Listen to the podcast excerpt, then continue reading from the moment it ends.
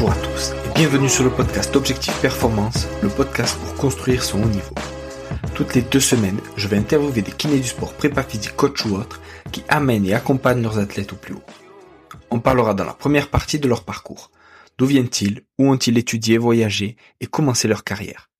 Ensuite de ce qu'ils font actuellement. Qu'est-ce que cela peut nous apporter en pratique? Quel est leur sujet de recherche actuel? En quoi cela peut-il améliorer nos compétences? Et enfin, on abordera leur mentor, leur livre préféré et comment est-ce qu'on peut les contacter. Comme d'habitude, je compte sur vous pour mettre 5 étoiles à cet épisode sur votre plateforme d'écoute préférée. De la même manière, je vous encourage à partager cet épisode sur les réseaux sociaux, notamment LinkedIn ou Instagram. C'est clairement là où je suis le plus actif et c'est ce qui m'aide le plus pour faire connaître ce podcast. Bonne écoute à tous. Salut Lilian. Salut Julien. Merci à toi d'avoir accepté ma demande d'interview. Merci, euh, merci à toi pour l'invitation. Ouais, ça fait plaisir. Est-ce que tu peux euh, nous donner ta définition personnelle de la performance? Alors, euh, pour moi, la performance, je dirais que c'est la capacité d'un individu ou d'un groupe euh, d'individus à exploiter leurs ressources et ou euh, à exploiter des ressources extérieures, elles peuvent être humaines, technologiques ou autres, pour atteindre les objectifs qui se sont fixés. Ok, ok, top, top. Est-ce que tu peux hum, te présenter, nous dire un peu d'où tu viens, où tu as étudié, tout ça? Ouais. Alors euh, bah c'est c'est c'est pas hyper sexy, désolé à, à- d'avance. Euh, donc moi j'ai fait tout mon cursus universitaire à Nantes, licence entraînement sportif, master on va dire entraînement sportif. Ensuite j'ai j'ai fait donc un doctorat à Nantes Université euh, aussi, enfin l'UFR STAPS de, de Nantes Université. Euh, voilà et puis ensuite euh, après mon doctorat, bah, j'ai été recruté euh, euh, à l'INSEP, donc l'Institut national du sport, de l'expertise de la performance. J'étais chercheur en biomécanique euh, là-bas. Euh, donc euh, j'ai fait ça pendant un peu plus d'un an, un an et demi. Euh, et puis ensuite j'ai été recruté, je suis revenu à Nantes pour un post-doctorat. Euh, donc c'est un contrat 100% recherche. Euh, C'était euh, dans le cadre d'un consortium international qui avait été créé sur euh, donc avec différents kinés. Euh, euh, spécialiste en bioméca, physio. L'idée, c'était de mieux comprendre l'étiologie, enfin des troubles musculo-squelettiques, avec un focus un peu plus sur la tendinopathie d'Achille. Donc j'ai fait ça deux ans, et puis ensuite j'ai été recruté maître de conférence à Nantes. Donc Ok. euh, donc petit lu quoi, le, le- le produit nantais quoi. Ouais, petit made in Nantes. Voilà. Ouais, C'est- c'est ça, c'est top. ouais exactement. Et ton doctorat, il, il portait sur quoi? Euh, donc la thèse, elle s'intéressait à, à l'évaluation euh, musculaire de patients atteints de la dystrophie musculaire de Duchenne. Donc là, on est très très loin de la performance sportive en tout cas. Euh, et en fait, l'idée, c'était de, de proposer des méthodes d'évaluation qui étaient adaptées aux caractéristiques de ces patients, parce que euh, très souvent, entre 8 et 10 ans, ils sont même plus capables de, de soutenir le poids de leurs membres. Ils Mm. perdent la marche à peu près à, à ces âges-là. Et l'idée, c'était de proposer des méthodes d'évaluation euh, musculaire qui étaient euh, finalement adaptées à leurs caractéristiques et qui étaient euh, locales pour pouvoir quantifier l'effet euh, de futures euh, thérapies euh, locales administrées à ces patients. Donc c'était c'était l'objectif. Donc j'ai fait on va dire plusieurs études pour mettre à l'épreuve les approches sur les sujets sains. Ensuite on les a appliquées sur les patients pour décrire en aigu ce qui se passait euh, chez eux avec des patients de différents âges. Donc c'est un peu en lien avec le, le stade de la maladie. Et puis après on a retesté un an plus tard pour voir si c'est les variables qu'on avait mesurées elles étaient sensibles à la dégénérescence induite par euh, par la maladie. Ok, ok, balèze. Et du coup, vous avez trouvé quoi? On a trouvé quoi? Euh, On a trouvé donc nous les, les approches qu'on a mobilisées en gros il y en avait deux. Il y avait une approche qu'on a basée sur euh, l'élastographie.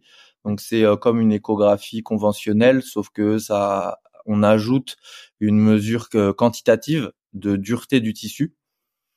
Donc euh, ça peut être utilisé sur tous les tissus biologiques, mais nous on l'a utilisé sur euh, sur le muscle. Et l'idée c'était de savoir si le muscle de patient de la atteinte dystrophie de Duchenne était plus raide, plus dur euh, que euh, les sujets, celle euh, la raideur des sujets sains. Donc on a évalué ouais, au moins ouais je crois entre 7 et 10 dix muscles des patients. Et en gros, ce qu'on observe, c'est qu'effectivement, ces patients ont une augmentation de la raideur musculaire au repos euh, et ça, c'était un paramètre important parce que ça avait déjà été fait euh, en actif, mais ça pose des difficultés avec ces patients. Et donc là, l'intérêt, c'était de montrer, enfin, c'était de, de, tester si ça bougeait aussi euh, au repos à différentes longueurs. Et on s'est rendu compte qu'effectivement, ça bougeait entre euh, des patients à différents stades de la maladie, et puis à un an d'intervalle, ça bougeait aussi. Donc euh, demain, c'est des approches qui pourraient être mobilisées, même si aujourd'hui elles le sont pas. ouais, ouais, non, mais c'est bien. Donc ça, et après l'autre truc qu'on a fait, c'est mesurer ce qu'on appelle un délai électromécanique. C'est le délai entre le début d'activité électrique musculaire et le début de production de force euh, en conditions euh, électrostimulées. Donc là, c'est on envoie euh, une impulsion électrique au niveau du muscle, ça génère la contraction musculaire. Donc c'est complètement indépendant de l'investissement du patient. Et, euh, et, en fait, on regarde le délai entre l'activation et puis la production de force. Donc ça, finalement, ça reflète des mécanismes qu'on appelle euh, de euh, électrochimiques et puis ensuite ensuite de chimique à mécanique. Une fois que la force elle est créée comment elle est transmise le long du muscle jusqu'au tendon. Et ce qu'on observe c'est que effectivement ce délai là il est augmenté chez les patients.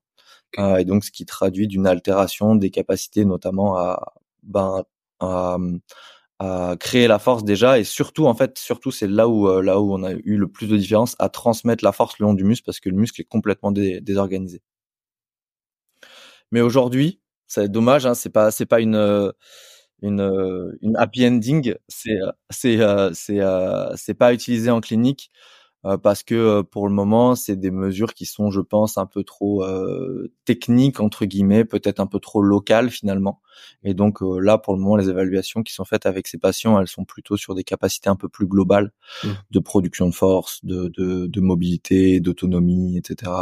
du patient, de marche. Donc, mais peut-être que dans, dans le futur, ce sera, ce sera utilisé. Ouais. Et, et est-ce qu'il y a un lien tu disais du coup entre ce, ce délai électromécanique qui est euh, allongé chez ces patients-là, avec euh, tu parlais de raideur avant de, de muscles au repos et tu disais que même en actif il était plus raide que les populations contrôle. Est-ce qu'il y a un lien entre la raideur et le délai électromécanique euh, allongé ou non? Alors on n'a on n'a pas identifié parce qu'en fait le problème c'est que euh, la raide théoriquement Mmh. Si la raideur mmh. d'un tissu est augmentée, normalement, la force, elle devrait se transmettre plus vite. Vite, Mais sauf que là, le problème, c'est que, euh, c'est que, on va dire, l'augmentation de raideur, elle est entre guillemets, elle est pas physiologique parce que, euh, en fait, c'est de, euh, c'est à l'intérieur du muscle qu'il va y avoir des infiltrations de tissus graisseux et collagéniques. D'ailleurs, c'est un peu une difficulté parce que le tissu graisseux, lui, il a tendance à diminuer la raideur. C'est pour ça que ça marche bien, mais finalement un peu moins, par, enfin moins que ce qu'on espérait. Et, euh, et donc, mais théoriquement, ça devrait allonger, euh, enfin, ça devrait accélérer la transmission du de la, de la force le long du muscle et du tendon. Mm. Sauf que comme c'est incroyable, hein, vous faites une échographie d'un patient atteint de la dystrophie musculaire de Duchenne. Moi, je me souviens de la première fois que je l'ai fait. J'ai regardé mon directeur de thèse. J'avais déjà vu des articles, mais je l'avais jamais fait moi-même. Je regarde mon directeur de thèse qui était à côté en train de me regarder. Et et j'ai dit waouh je me suis dit mince soit il y a un problème sur l'écho soit et non non c'était c'était effectivement que le ben l'atteinte euh, il y a vraiment la fragilité membranaire induite par la pathologie entraîne une déstructuration complète du muscle et donc euh, l'organisation qu'on a l'habitude de voir euh, à l'écho mmh. sur des sujets sains on la retrouve pas du tout quoi. Ah, c'est c'est c'est impressionnant. Et du coup quand tu pars à l'INSEP quel rôle tu as là-bas et qu'est-ce qui te fait partir là-bas et, et quitter ta région natale? euh, déjà pendant ma thèse, euh, je vous avais, enfin, je te l'ai dit, on a fait des des, des ces évaluations, on les, a aussi faites euh, sur des sujets sains. Puis on les a appliquées à des contextes, par exemple, est-ce que la raideur elle est changée quand on a des courbatures? Donc quand on a, on fait une, un, par exemple, une séance intense de force max excentrique, est-ce que qui génère des, des courbatures Est-ce que la raideur est changée? En fait, on avait déjà fait, on a fait cette manip pendant ma thèse à l'INSEP.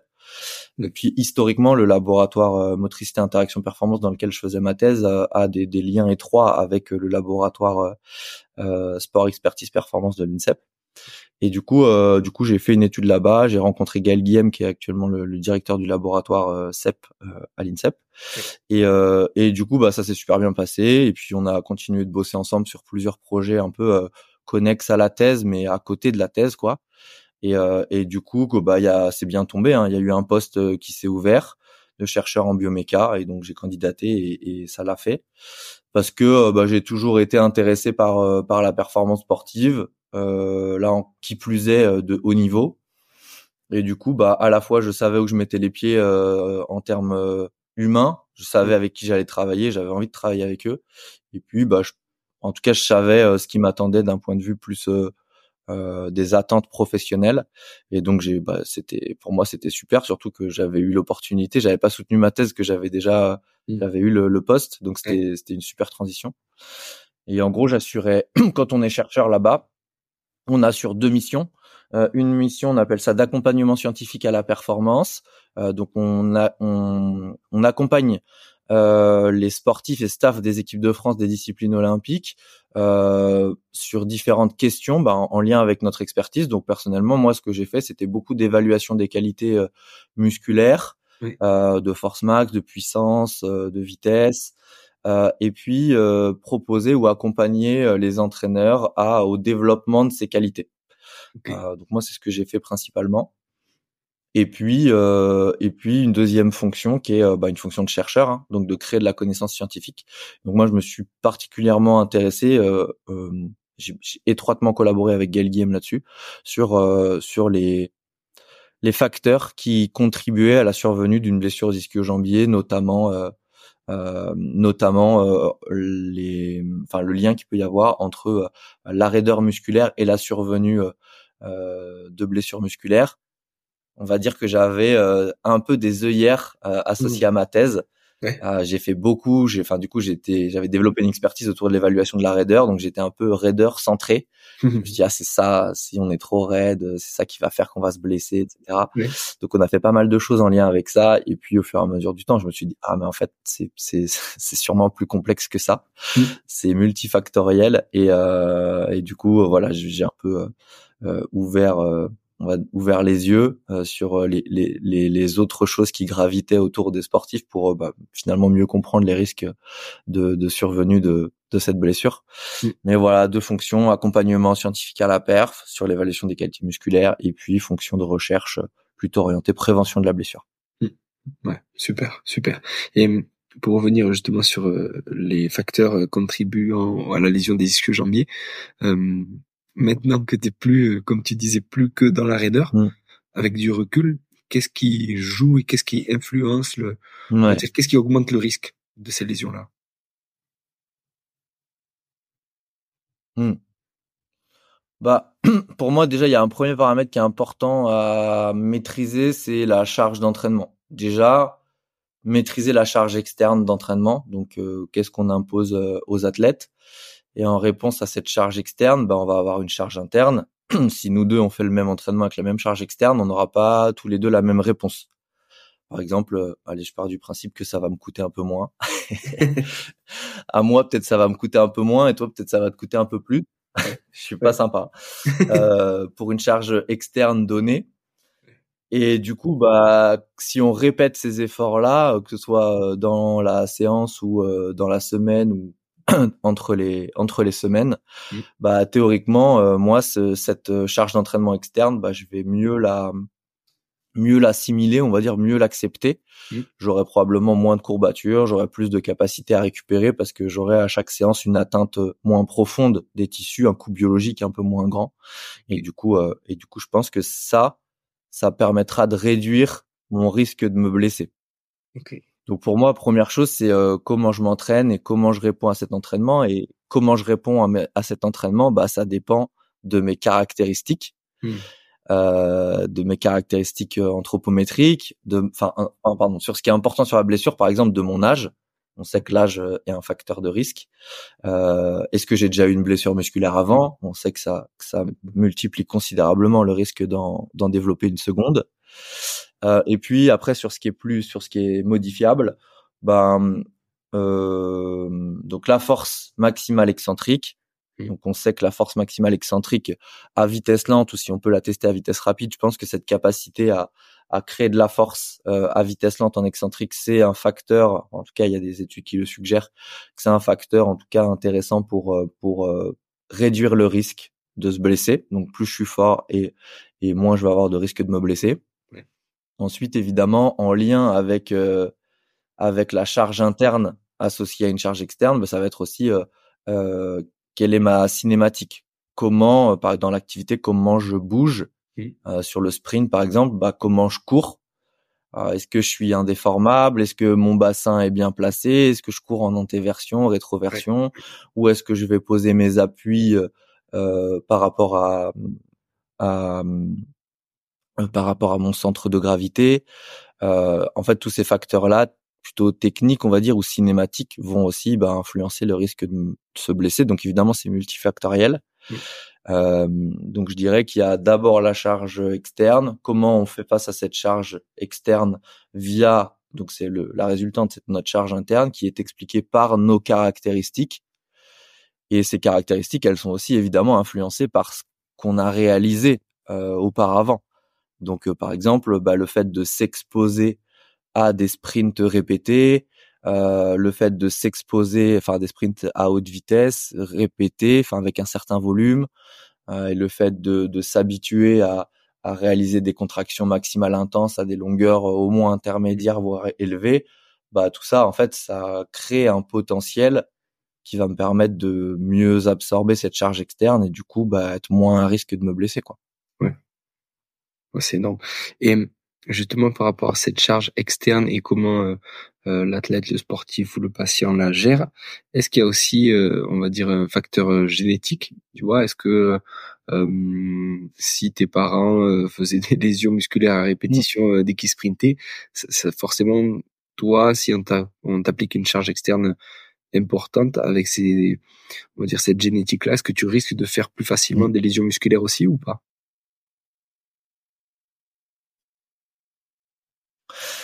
Je pense que si t'as pas de stratégie de prévention euh, adaptée, c'est possible que tu augmentes les risques. Moi, ça fait partie de mes travaux un peu de dire que il y a des gens qui ont des manières de bouger, des manières d'utiliser leurs muscles qui peuvent augmenter les risques mais je pense que c'est absolument pas une fatalité. En fait, il y a plein d'études qui montrent que, par exemple, quand je fais bah, de la force max excentrique à des longueurs intermédiaires ou élevées, que ce soit du nordique ou d'autres exercices, mmh.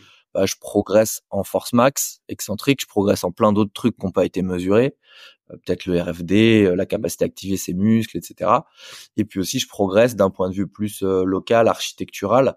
Je vais avoir une augmentation de la longueur des faisceaux, par exemple une relation couple-angle qui va euh, qui va se déplacer vers la droite. Donc je développe mes capacités de production de force à longueur élevée. Et du coup, tout ça s'adapte euh, plus ou moins vite en fonction des gens.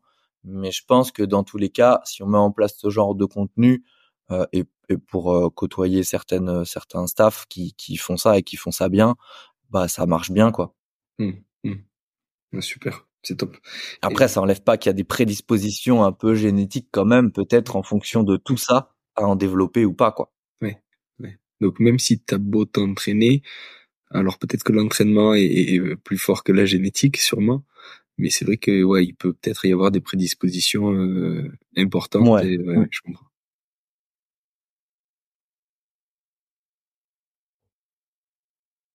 Bah, j'ai pas vu de d'évidence scientifique. Enfin, il y a, y a quelques travaux, euh, j'ai déjà vu, mais je me suis, je les ai pas lus en détail, qui montrent qu'effectivement il peut y avoir un, génotype associé euh, à la survenue de la blessure.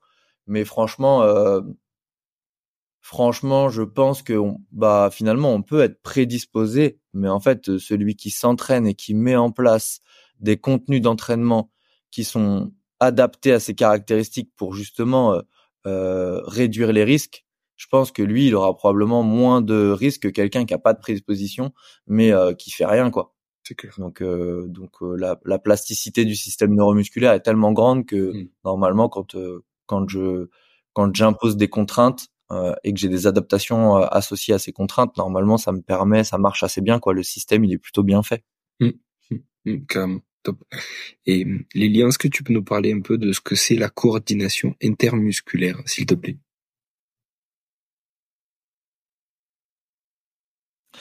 Alors la coordination intermusculaire ou la coordination euh, musculaire comme comme je l'entends, euh, c'est euh, c'est la répartition, la distribution des forces entre des muscles qui qui croisent la même articulation ou qui partagent les mêmes fonctions. Donc euh, c'est la répartition des forces entre les muscles. Ça, c'est ce qu'on appelle la coordination musculaire. Qu'on distinguera de la distribution de l'activation musculaire parce que bah tu le sais sûrement et les auditeurs le savent sûrement, mais l'activation n'est pas représentative de la mmh. force produite par les muscles. Mmh. Mmh. Et donc l'activation, là tu parles de MG du coup pour le mesurer Alors euh, c'est c'est ce qu'on utilise le plus pour euh, pour illustrer l'activation musculaire. Effectivement, euh, on utilise souvent le MG de surface. Il y a eu d'autres approches qui ont été utilisées ou qui sont utilisées par d'autres équipes, mais on va dire que l'approche de référence c'est c'est l'électromyographie de surface. Et donc l'électromyographie de surface va renseigner, on dit plutôt de l'excitation musculaire Mmh. Donc c'est euh, l'intensité de la commande qui est envoyée au muscle et après avec les phénomènes électrochimiques, euh, eh bien euh, cette euh, cette excitation, elle devient ou non activation en fonction des propriétés du muscle, propriétés de la membrane notamment, et du couplage excitation-contraction. Mais globalement, on peut faire un peu le, raccourci de quand je mesure l'activité EMG, que je la normalise par rapport à une activité électrique maximale, je suis capable de dire, en tout cas j'estime un pourcentage d'activation. Est-ce que mon muscle a, est à 0 ou à 100% d'activation? 100% signifie que toutes ces fibres musculaires sont euh, euh, recrutées et euh, sont recrutées à des fréquences de décharge maximale. Mmh, top. Et mmh, justement, pour revenir sur la coordination musculaire, alors, à quoi ça sert d'avoir une bonne coordination musculaire? Quelle est la, la résultante euh, si tu as une bonne coordination musculaire en termes de force?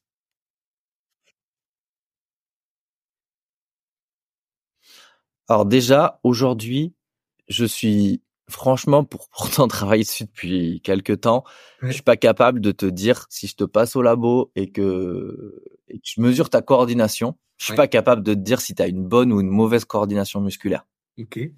Aujourd'hui, on n'a pas suffisamment de recul pour dire euh, la coordination musculaire qui favorise la perf, qui réduit les risques de blessés, de, de blessures, c'est ça. Franchement, aujourd'hui, on n'est pas capable de le dire.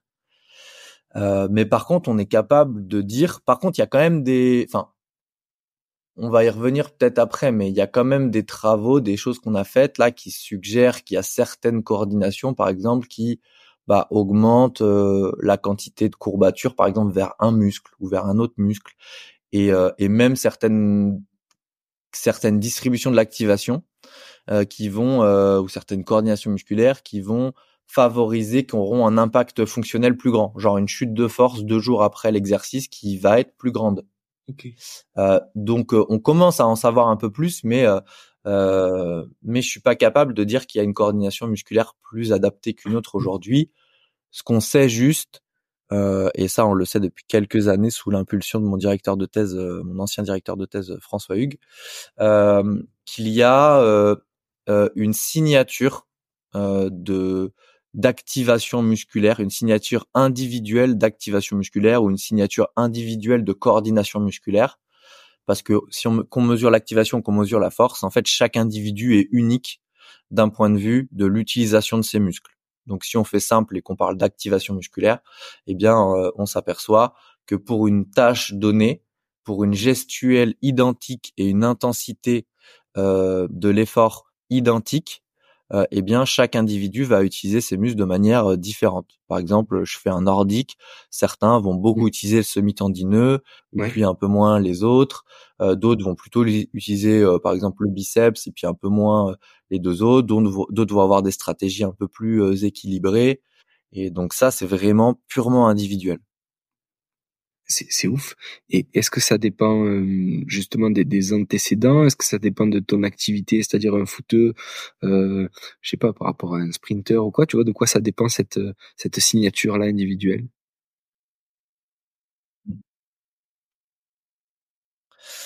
Euh, ben, je suis désolé, hein, je vais pas être encore, je vais pas apporter grand chose encore. Franchement, aujourd'hui, on sait pas. D'accord. On a des, on a des théories, euh, par, enfin, ouais, on a des théories, mais sur certains groupes musculaires, par exemple, sur les mollets, entre le gastromédial, gastrolatéral, sur le vaste latéral, vaste médial, donc des muscles qui partagent strictement les mêmes fonctions. on sait que le déséquilibre d'activation, donc le muscle que je vais favoriser par rapport à l'autre, donc est-ce que par exemple j'utilise beaucoup mon vaste latéral par rapport à mon vaste médial, médial, bah c'est étroitement corrélé à mon déséquilibre de capacité de production de force. Donc si je la fais simple, à mon déséquilibre de volume entre les deux chefs. En gros, si j'ai un volume très gros, si mon volume mmh. de VL est beaucoup plus gros que mon volume de VM, de vaste médial, eh bien, je vais avoir tendance à plus activer mon vaste latéral que mon vaste médial. Ouais. Tu vas... Et ça, en fait, ça s'explique assez bien d'un point de vue physiologique. C'est qu'en fait, un muscle plus gros, ouais. Si tu l'actives, en fait, il, euh, pour une activation donnée, il va produire plus de force qu'un mmh. muscle qui est petit. C'est clair. Et en fait, le, souvent, le, le système neuromusculaire, il cherche à réduire le coût mmh. euh, métabolique euh, associé aux, aux contractions musculaires. Il va aussi. Il va au plus simple, quoi. Ouais, ouais. Ah, c'est ouf. Et donc voilà. Et par contre, ça, ça marche pas sur les ischios. Ça marche pas. Ça marche pas sur les ischios. Et, et, et c'est-à-dire alors que ça marche pas sur les ischios? Donc aujourd'hui, sur les ischios, on sait pas. Ça veut dire que j'ai un collègue, Simon Avrillon, qui a fait sa thèse à l'INSEP, maintenant qui est à l'Imperial College euh, à Londres, euh, et euh, et lui, il a comparé pendant sa thèse, enfin, il a fait pas mal de trucs. Euh, il a comparé, euh, enfin, justement, il a fait ça. Il a regardé la distribution. Je la fais simple, hein, c'est pas exactement ça.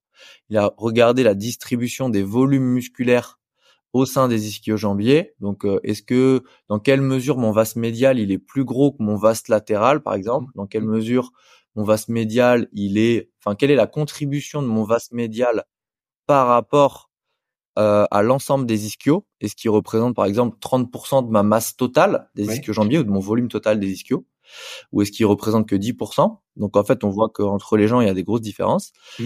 Et pour autant, c'est pas parce que tu as un vaste médial super gros par rapport aux autres que tu vas euh, favoriser son activation. Donc cette corrélation, ils l'ont pas retrouvée sur les ischios. Alors que sur le triceps, sûrement parce que c'est plus complexe, parce qu'en fait les ischios voilà, alors que sur gastromédial latéral, vaste médial, vaste latéral, c'était observé. Mais attention, c'est en fait c'est carrément plus complexe sur les ischios parce que euh, en fait ils partagent pas exactement les mêmes fonctions. Ok, ils vont faire l'extension de hanche, la flexion de genou, mmh. mais euh, ben le, le, le médial, enfin le compartiment qu'on appelle souvent médial, la SMST, mmh. bah il est rotateur interne, le BF il est rotateur externe. Ils ont des architectures très différentes alors que c'est pas le cas, euh, enfin c'est moins le cas pour GMGL et puis pour euh, VMVL. Et on sait que l'architecture musculaire influence aussi euh, le coût métabolique de la contraction. Genre, ça mmh. coûte plus d'énergie d'aller activer un muscle avec des faisceaux musculaires qui sont longs, mmh. comme le semi-tendineux par exemple. Donc en fait, c'est hyper complexe. C'est génial. C'est ouf. Et et je reviens sur cette signature. Euh... bah, je sais pas si c'est génial parce que. bah, vous avez du boulot pour quelques années, c'est bien. Ouais, ça va, ouais, ouais. Là-dessus, là-dessus, je suis pas trop inquiet. et, et est-ce que cette euh, signature individuelle, tu vois, alors en reprenant euh, euh VLVM, est-ce que c'est sensible à l'entraînement? C'est-à-dire si tu euh, récupères du volume on disait tout à l'heure, VL est plus euh, euh, volumineux que VM. Et si, via de l'entraînement et tout ça, tu arrives à cibler un peu plus de VM et à prendre un peu plus de volume sur VM, est-ce que ta signature, elle va changer ou est-ce que ça va mettre beaucoup plus de temps parce que c'est ouais. que en fait, il faut euh, envoyer sur VL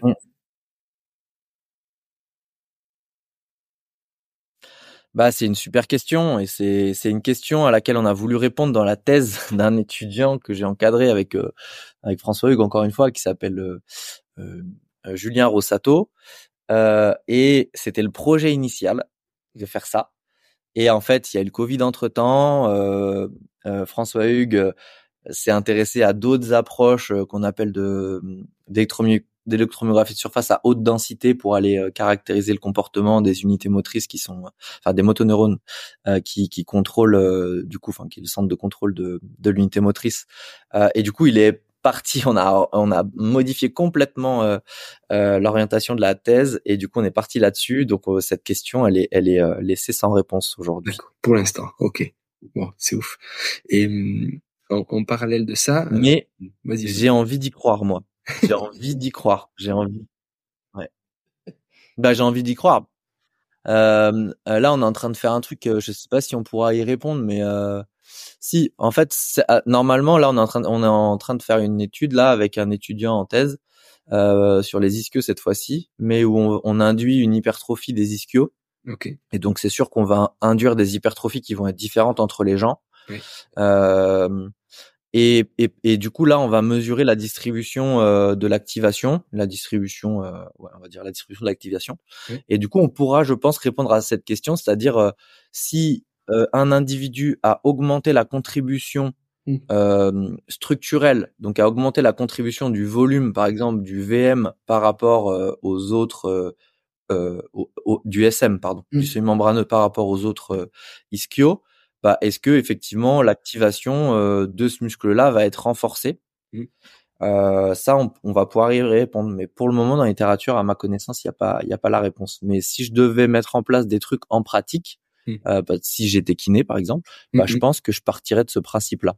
Oui, oui. Ça, ça, ça paraît euh, euh, logique, euh, c'est vrai en, en, pratique quoi. Après à vérifier justement au niveau scientifique et avec voilà des, des études de qualité quoi. Et hum, en parlant de ça, tu développes aussi une approche ouais. d'estimer les contraintes imposées aux muscles lors d'un effort musculaire. Est-ce que tu peux nous expliquer un peu ce que c'est et comment ça marche? Ouais, alors, donc ça, c'est un processus, euh, c'est une démarche euh, d'innovation dans laquelle je me suis inscrite il y a un peu plus d'un an et demi. En fait, le constat, il est simple. Enfin, je suis parti de ce constat-là. Bah, c'est pas exactement la démarche, mais c'est un peu comme mmh. ça que que je le décris. C'est euh, aujourd'hui, il y a des millions de personnes en France, quasiment 10 millions de personnes qui courent au moins une fois par semaine et qui portent une montre connectée pour mesurer ce que leur a coûté euh, bah, la sortie de course à pied. Donc ils mesurent ce qu'on appelle la charge externe, hein, donc ce qu'ils ont réalisé, mmh. puis ils mesurent ce que ça leur a coûté, notamment bah, les calories qu'ils ont dépensées, euh, la fréquence cardiaque associée à la sortie, etc. Donc ils ont une charge interne face à cette charge externe d'un point de vue, une charge interne qu'on va appeler plutôt cardiovasculaire. Et en fait, moi, le constat que j'ai fait, c'est que il n'y a pas l'équivalent euh, pour le muscle. On n'a pas un cardio-fréquence mètre du muscle. On n'est pas capable de dire, euh, bah tiens, je vais, je vais faire de la muscu ou je vais, je suis sur un terrain de foot et, euh, et je me tape un entraînement de foot. Euh, bah ça m'a coûté combien finalement de, de faire cet entraînement-là? Euh, je suis pas capable à la fin de l'entraînement de dire bah franchement là au niveau musculaire j'étais c'était 70% musculaire 90% par rapport à mes capacités musculaires et donc en lien avec ça et puis en lien avec bah, les activités de recherche qu'on a évoquées là et puis quelques autres euh, je me suis dit, je pense que c'est super intéressant de développer une approche qui permette donc d'avoir cette charge interne musculaire, donc de savoir dans quelle mesure euh, j'impose certaines contraintes musculaires mmh. et euh, je peux être capable à la, à la fin d'une tâche physique, peu importe sa durée, peu importe sa nature, euh, bah, de dire le muscle est à X% de son max, X% de son max. Et pour ça, ça nécessite en fait de combiner trois facteurs donc ça, c'est une approche qu'on a brevetée. Euh, on a déposé le brevet en, juillet 2023. Et en gros, on combine trois facteurs. C'est très simple. Hein, c'est euh, quelle est l'activation du muscle dans la tâche donnée de 0 à 100%. Mmh. Et ensuite, euh, à quelle longueur le muscle agit. Est-ce qu'il est, étiré, pas étiré Donc à quelle on dit à quelle longueur il est par rapport à sa longueur optimale. Mmh. Donc chaque muscle euh, d'ailleurs, cette longueur optimale, elle peut être différente pour un angle articulaire donné. Par exemple, la mmh. longueur optimale entre le semi-membraneux, semi-tendineux et le biceps, pour un angle, une configuration hanche-genou donnée, bah, elle est différente mmh. entre les ischios, entre les trois chefs. Et donc, euh, et donc, on va mesurer, enfin, on va estimer à quelle longueur le muscle agit.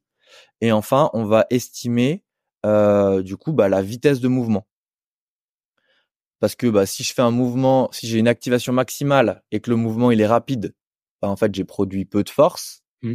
Par contre, si j'ai une activation maximale, euh, je parle en concentrique, hein. donc j'ai activé mon muscle de manière maximale en concentrique euh, à une vitesse élevée, bah du coup j'ai produit peu de force. Par contre, si j'ai activé de manière maximale et que la vitesse elle était lente, bah ça, ça veut dire que la charge elle était élevée et donc euh, que la force produite elle était élevée. Et donc par rapport aux contraintes maximales que je suis capable d'imposer au muscle, bah, je vais être à une valeur très élevée, proche de 100%. Mmh. Et pour donner un dernier exemple, bah, ça signifie que quand j'active mon muscle de manière maximale, à des longueurs élevées, à des vitesses de contraction excentriques élevées, bah mon indicateur il est au maximum. Mmh. Et on sait très bien que c'est là que le muscle euh, pète très souvent. Euh, donc l'idée c'est de dire bah on va quantifier euh, cette charge interne musculaire et puis on va la suivre dans le temps pour une charge externe donnée. Mmh. C'est ouf. Et, et ça veut dire que les on va dire les gens qui utiliseront ça, ils seront euh, obligés de porter des capteurs ou tu vois comment tu fais c'est un bilan au début et après t'estimes en fonction de ce bilan et en fonction de la course à pied, euh, du kilomètre et de des. Ouais. Euh, donc en fait donc bah, on est dans une démarche entrepreneuriale. Je suis accompagné, j'ai deux deux deux associés. j'ai Kevin Katkamara qui est un ami à moi qui est qui a eu beaucoup d'activités euh, entrepreneuriales euh, en France et, à l'étranger. Et je suis aussi associé avec euh, Délice Aou, qui est euh, le fondateur, cofondateur de MadUp, donc la startup de, de Blood Flow Restriction. Oui. Et donc on est tous les trois dans cette démarche d'innovation, à, à, la fois scientifique sur les aspects que j'ai évoqués juste avant, et puis plutôt technologique parce qu'en fait cette approche-là, on va l'intégrer dans du textile. Et donc euh, en fait, euh, donc on, va travailler euh, avec une équipe qui est à Lille, qui est spécialisée dans le dans le textile intelligent. Et donc en fait, demain, on espère dans avant l'été, on aura un prototype. Mmh. Et en fait, bah du coup, le premier prototype, ce sera un short un short qui embarque donc de l'EMG de surface et des centrales inertielles. Ces centrales inertielles, elles nous donneront accès euh, aux longueurs musculaires et aux vitesses de contraction. Alors ça nécessite, euh, j'en parle pas, mais ça nécessite ce qu'on appelle une modélisation musculo-squelettique parce que mmh. entre des, des, angles articulaires et des vitesses articulaires après pour retomber sur des longueurs musculaires, etc., ça nécessite de faire pas mal d'étapes. Euh, mais en gros, pour la faire simple, c'est un textile avec des pas mal d'électrodes de MG. Mmh. Euh, pour pouvoir euh, reconnaître les muscles automatiquement, pour pouvoir si le gars il met pas hyper bien son short, euh, quand même être positionné, enfin identifier les muscles qui nous intéressent avec une petite phase de calibration assez courte. Et puis et puis donc ça c'est pour le MG et puis ensuite d'avoir les contraintes articulaires donc de longueur et de vitesse pour savoir finalement bah, quand le muscle était activé, il était activé dans quelles conditions pour pouvoir estimer une charge interne musculaire propre à chaque muscle et puis aussi mesurer une charge externe, donc ce qui a été réalisé par le sportif. Hmm. C'est énorme. Hein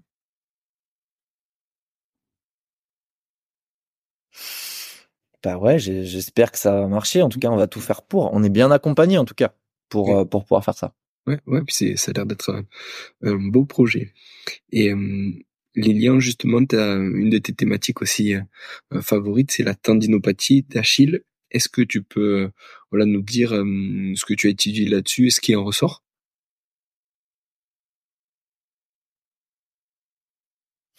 Ouais, alors ça fait quand même maintenant quelques années que même si je, pense que je vais, comme on dit, je vais remettre le bloc de chauffe et je vais je vais refaire des trucs parce qu'il y a il y a, je pense, des choses intéressantes à faire, notamment en lien avec le développement de ce textile sur, euh, sur euh, justement mieux comprendre l'étiologie de cette, euh, cette pathologie et puis mieux, on va dire, mieux la rééduquer, mieux la prévenir, mieux la rééduquer. mais en fait, ce qu'on a, ce qu'on a fait là-dessus, euh, c'est notamment la thèse de Marion Crousier, qui est, qui est kiné, docteur en STAPS, qui est maintenant maître de conf à, Nantes Université, à, à l'UFR STAPS avec, avec nous. Et, euh, et en fait, ce qu'on a démontré dans sa thèse, c'était que euh, des patients qui souffraient d'une tendinopathie d'Achille, euh, eh bien, démontraient des distributions des forces, donc des coordinations musculaires, euh, au sein du triceps sural, différentes de sujets qui ont les mêmes caractéristiques, mais qui ne souffrent pas de tendinopathie d'Achille. En gros, chez les patients atteints de, tendinopathie d'Achille, on a une diminution significative de la contribution euh, du gastro-latéral. En gros, le gastro-latéral, il dort un peu chez ces patients-là, il est moins impliqué dans la production de force. Et, et donc, euh, l'hypothèse qui est associée, c'est de dire que bah, si j'ai une force à produire, j'ai trois muscles et dans un cas j'en ai un qui fait pas grand chose, bah ça veut dire que les contraintes elles sont réparties sur les deux autres. et donc euh, bah si je cours euh, trois fois par semaine et que et ben, que je mets la charge que sur deux muscles ou de la mettre sur trois, bah il y a des chances que euh, ces tissus-là aient besoin de plus de temps pour se régénérer, etc. Et que si c'est pas le cas, bah du coup ces patients-là puissent développer potentiellement des troubles musculo-squelettiques en partie à cause de ça. Oh, c'est ouf. Oh, c'est passionnant encore ça. Et Lilian, du coup, est-ce que tu peux nous dire qui sont tes, tes mentors, les gens avec qui tu es, on va dire, toujours en contact ou les gens qui t'inspirent? Ouais, euh, franchement, c'est un peu cliché, mais euh, bah, mon ancien directeur de thèse, François Hugues, euh, euh, donc François Hugues qui est professeur des universités, euh, qui est maintenant à, à Nice, à lui faire de Nice. Franchement, c'est mon mentor, même si franchement, aujourd'hui, je travaille plus, je travaille un peu avec lui, mais pas beaucoup bah en fait il m'a beaucoup euh, inspiré dans sa manière de travailler, dans son investissement, dans la qualité de ce qu'il faisait, enfin dans la qualité de ce qu'il fait. Mmh. Et en fait sa manière de voir la recherche, c'est-à-dire très euh, très spécifique, c'est-à-dire euh, enfin très spécialisé plutôt, mmh. c'est de dire bah en fait je vais développer, je vais construire ma thématique de recherche je vais essayer de répondre à des questions scientifiques bien identifiées dans une thématique et je vais me spécialiser là-dedans et je vais construire euh, avec plusieurs briques, bah, finalement des euh, une manière de, de répondre à, à, aux questions scientifiques que je vise quoi. Mmh. Et en fait, lui, il fait ça et aujourd'hui, je, je, je tends vers ça. J'ai vraiment une question, enfin, on va dire euh, ouais une question principale scientifique. Mmh. euh, et, euh, et en fait je mets plein de briques autour pour essayer d'y répondre.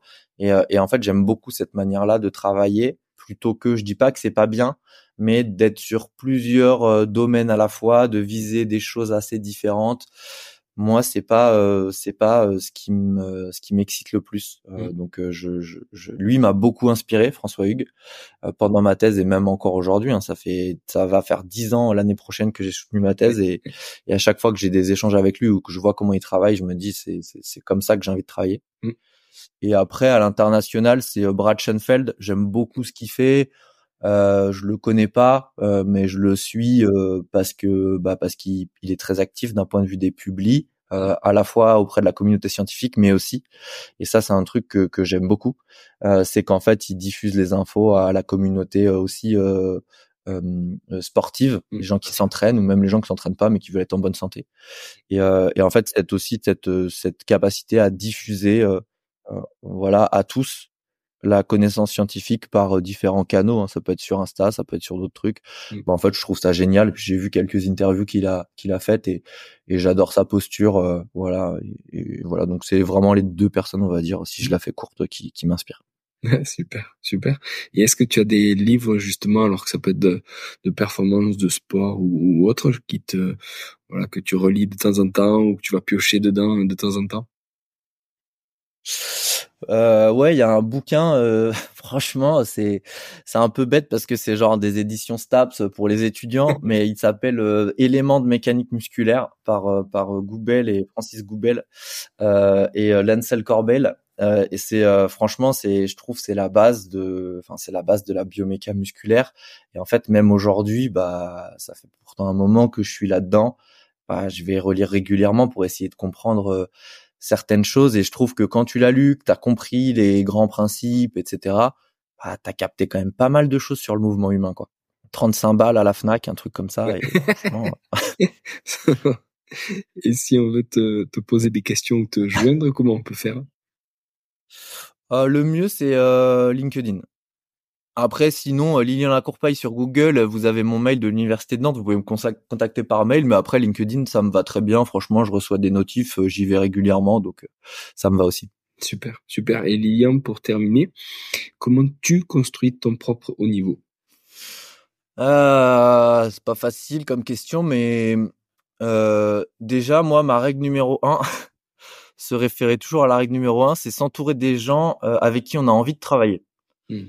Donc ça, c'est aussi quelque chose qui m'a été euh, inculqué par François Hugues. C'est euh, voilà, franchement, moi, je suis dans cette démarche-là. Je, je, je, vais chercher et je travaille avec des gens que j'apprécie, avec qui j'aime passer du temps et avec qui j'ai envie de travailler. Donc c'est la première chose. c'est le prérequis. Euh, et puis ensuite, la deuxième chose, euh, c'est euh, s'entourer d'un, de, de, gens plus intelligents que soi, si possible. Donc moi, franchement, j'ai pas trop de mal à, à trouver. Euh, et s'ils sont pas plus, plus intelligents que toi, eh ben, il faut se référer à la règle numéro un. Donc au moins que ce soit des gens avec qui t'aimes bien passer du temps, des potes ou enfin des gens qui avec qui t'es bien quoi. Mmh. Et en fait, souvent ça ça ça génère des raisonnements et des des, des choses qui sont intéressantes. Et après, dernier truc aussi, c'est, euh, je trouve, euh, moi, c'est un peu ma manière de travailler, c'est euh, j'adapte l'énergie que je mets dans les demandes.